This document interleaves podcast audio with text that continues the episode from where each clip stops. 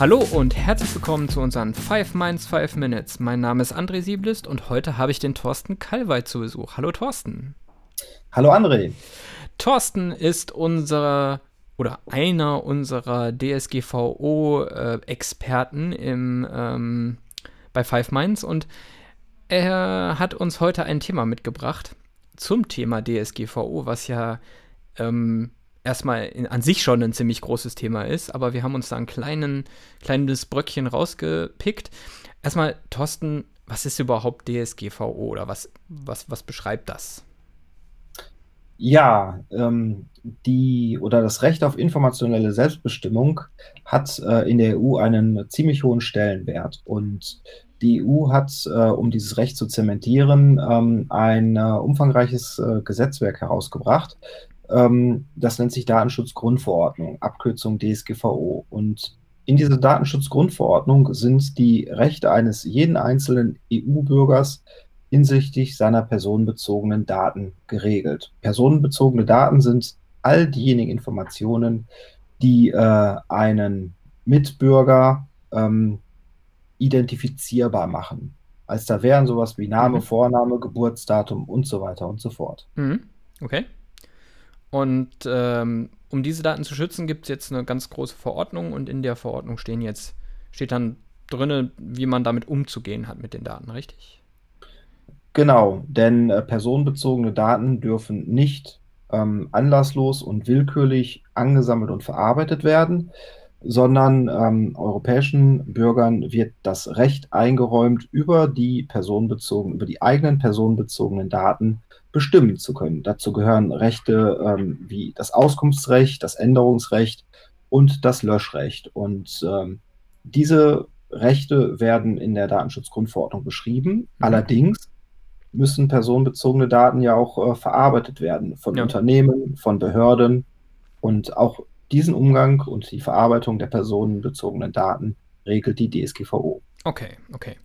Und ähm, jetzt gab es eine Entwicklung, die einen großen Haufen äh, entwickelt, die, na, so kann man das nicht sagen, die ganz viele Änderungen äh, bezüglich der DSGVO nochmal gebracht haben in der ver kürzlichen Vergangenheit, richtig?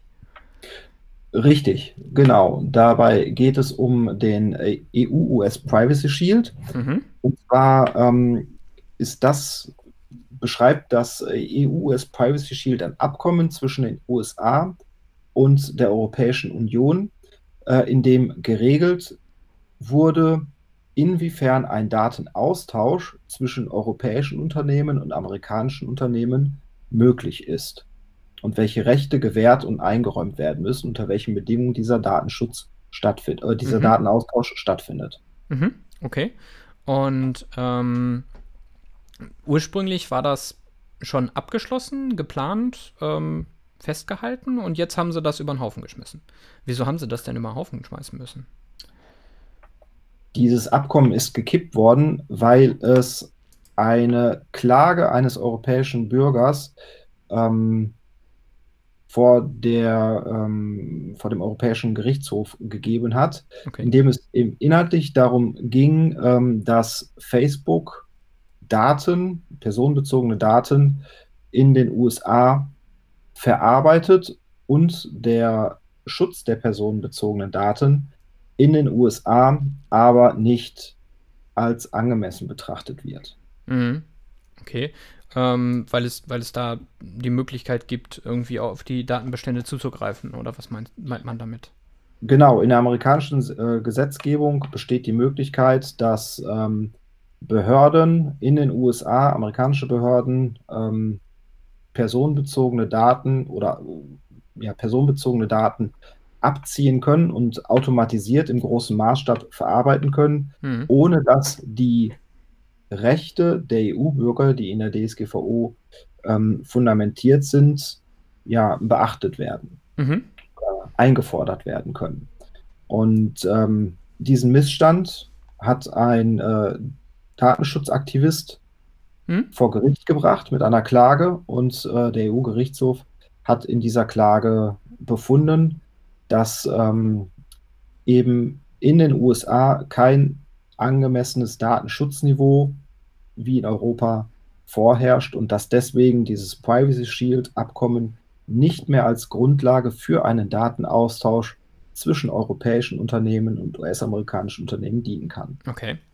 Ähm, also genau, was, was bedeutet das denn jetzt im Detail? Also für mich, für ähm, das Unternehmen? Das bedeutet konkret, dass ähm, nun nach das Unternehmen, wenn sie personenbezogene Daten in den USA verarbeiten lassen möchten, mhm. wie zum Beispiel ähm, Marketinginformationen oder Transaktionen, ähm, dass dafür eine andere Rechtsgrundlage gesucht oder geschaffen mhm. werden muss. Oder aber, dass ähm, auf Seiten europäischer Unternehmen ähm, zusätzliche Maßnahmen ergriffen werden müssen, um ein äh, dem europäischen Datenschutzniveau entsprechendes Datenschutzniveau in den USA zu gewährleisten.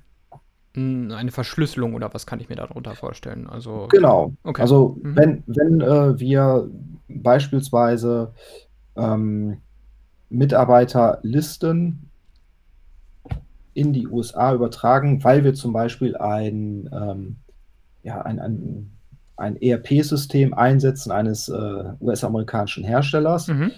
ähm, sind wir, müssen wir zusätzliche technische Maßnahmen ergreifen, äh, um unsere Daten dort äh, zu sichern. Mhm. Beispielsweise, indem die Daten auf eine Art und Weise verschlüsselt werden, dass äh, der Verschlüsselungsalgorithmus bzw. der Schlüssel äh, nur auf Seiten des europäischen Unternehmens vorliegt und kein amerikanisches Unternehmen Zugriff auf diesen Schlüssel besitzt, mhm. sodass im Prinzip nur verkryptete Daten in die USA übertragen werden. Das okay. wäre beispielsweise eine Möglichkeit, ähm, dem Problem entgegenzutreten. Okay. Ähm, gibt es schon einen Ausblick, wie es jetzt weitergeht? Also gibt es schon ähm, weitere Bemühungen der Europäischen Union, das, das zu ändern? Oder?